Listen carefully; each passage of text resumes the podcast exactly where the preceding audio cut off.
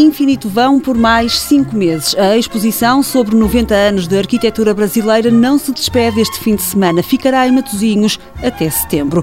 Ponto final só para a programação paralela entre quinta-feira e domingo. Há concertos, aulas musicadas, debates e as últimas visitas guiadas pelos curadores. Músicas brasileiras, músicos portugueses, o concerto que adapta sons brasileiros ao jazz está em fase de ensaios.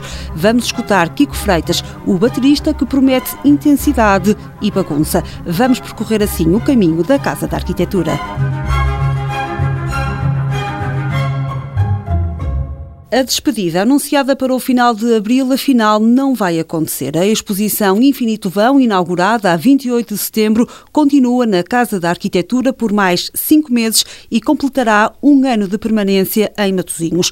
O destino que se segue, adianta Nuno Sampaio, diretor executivo da Casa, será o país de origem das obras. Estamos a pensar estender essa exposição até setembro e, simultaneamente, tem chegado até nós um conjunto de solicitações do, vindas do Brasil para que esta exposição possa ir ao Brasil. A exposição fica, mas a programação paralela despede-se este fim de semana. E será um fim de semana onde falaremos de arquitetura, onde lançaremos o catálogo de toda essa exposição, do livro de investigação desta exposição, e cruzaremos a arquitetura com a música e com a literatura.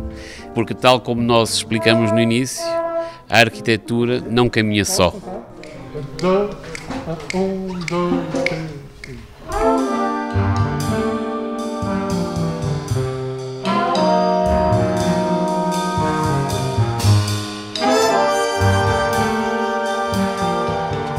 Amanhã há na Casa da Música uma aula ilustrada e musicada sobre 90 anos de música brasileira criada por Zusa Homem de Melo, que no dia seguinte, sexta-feira, apresenta na Casa da Arquitetura o concerto Músicas Brasileiras, Músicos Portugueses. A Orquestra Jazz de Matosinhos vai tocar 12 temas com a participação especial do baterista Kiko Freitas. Finito vão, né? Então acho que existe um certo infinito entre a gente, né, no, no, musicalmente, assim, do que foi produzido no Brasil e dos músicos de Portugal, né? Cada um tem a sua riqueza, entendeu? Então, na hora o, que o Zusa me convidou, né, que eu fiquei muito feliz, eu acho que o, o grande desafio foi esse, justamente adaptar o discurso mesmo, né? Nós falamos português, mas cada um tem um sotaque, entendeu? Tem uma, um acento, uma questão própria. Então, esse é o maior desafio, é ajustar as pequenas, porque as notas estão aí, né? Mas o, o sotaque é que é o importante de compartilhar, né? Entre os instrumentos musicais clássicos, a bateria de Kiko Freitas tem um papel bem definido. É, para fazer um pouco da, da, bagunça, né? tá tudo muito certinho, daí a bateria veio para dar um, um pouco de fogo também. A bateria é um instrumento que tem essa responsabilidade, não só do tempo, né? Mas também de dar intensidade. O, colorido, né? Fazer as transições entre as conversas, né, dos outros instrumentos. Acho que isso aqui é bonito da bateria. Os bilhetes para o concerto estão disponíveis online e na bilheteira da casa.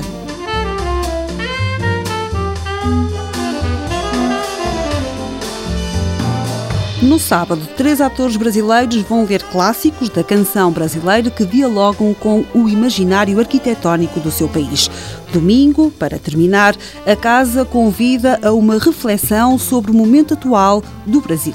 Teremos os curadores, será moderado por mim, e terá o Celso Sim, Marcelo Ferraz e a Camila Pitanga, portanto, um arquiteto, um músico e alguém da outra área da cultura para falar sobre o momento atual do Brasil e talvez perspectivas para o futuro nesta relação da cultura, da arquitetura e da sociedade. Depois de Infinito Vão, 90 anos de arquitetura brasileira, a Casa da Arquitetura prepara a próxima exposição a maior de sempre sobre a obra de Eduardo Souto de Moura. A Casa da Arquitetura trabalhará essas representações através dos desenhos, das maquetes, das fotografias e terá um programa riquíssimo de atividades paralelas que vai trazer gente muito interessante, estrangeira, que dialogará com portugueses sobre alguns pontos da arquitetura de Eduardo Souto de Moura e simultaneamente teremos um vasto plano de visitas, visto que a obra, a arquitetura em si está espalhada pelo território e merece ser conhecida mesmo em aqueles espaços que normalmente as pessoas não conseguem ver. Será nessa altura, na inauguração, em outubro, o momento de regresso com mais novidades.